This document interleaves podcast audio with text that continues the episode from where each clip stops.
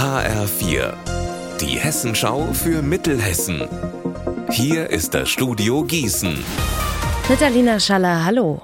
Im vergangenen Jahr ist das Eritrea-Festival in den Gießener Hessenhallen aus dem Ruder gelaufen.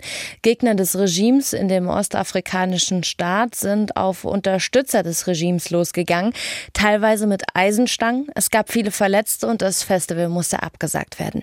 Ende kommender Woche sollte das Eritrea-Festival wieder in den Hessenhallen stattfinden. Heute nun hat die Stadt Gießen das geplante Festival verboten. HF4-Reporter Markus Nahloch, warum?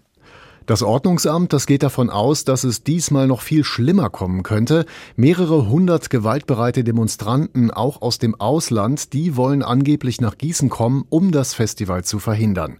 Deswegen hatte die Stadt vom Veranstalter ein Sicherheitskonzept gefordert, das drohende Gefahren für die Besucher und die Allgemeinheit verhindert. Aber das, was der Zentralrat der Eritrea Deutschland bisher vorgelegt hat, das reiche nicht aus, heißt es von der Stadt. Ob damit das Eritrea Festival tatsächlich abgesagt wird, das bleibt offen. Der Veranstalter kann nämlich gegen die Entscheidung der Stadt Gießen rechtlich vorgehen. Kirchenmarkt in Gladenbach. Heute startet eines der größten Volksfeste in Mittelhessen mit Festzelt, Festumzug und Wahl der Kirchenkönigin. Die gute Nachricht vorab, die vier großen Fahrgeschäfte haben die Preise im Vergleich zum letzten Jahr nicht angehoben. Das Bier dagegen wird ein kleines bisschen teurer. Los geht es heute um 20 Uhr. Gefeiert werden darf bis nachts um halb zwei und am Sonntag gibt es dann abends um 23 Uhr ein großes Abschlussfeuerwerk. Richtig gute Musik und zwar von den Altenburger Vokalisten gibt's morgen Abend im Vogelsberg. Nicht im Konzertsaal wie üblich, sondern mal im Kuhstall und der steht bei Schloss Altenburg. Infos von meiner Kollegin Stefanie Mosler. Die Vokalisten haben ihr Programm noch mal etwas aufgemöbelt und zeigen ab morgen um 19.30 Uhr, was sie in Sachen Jazz, Pop und deutschen Volksliedern so drauf haben.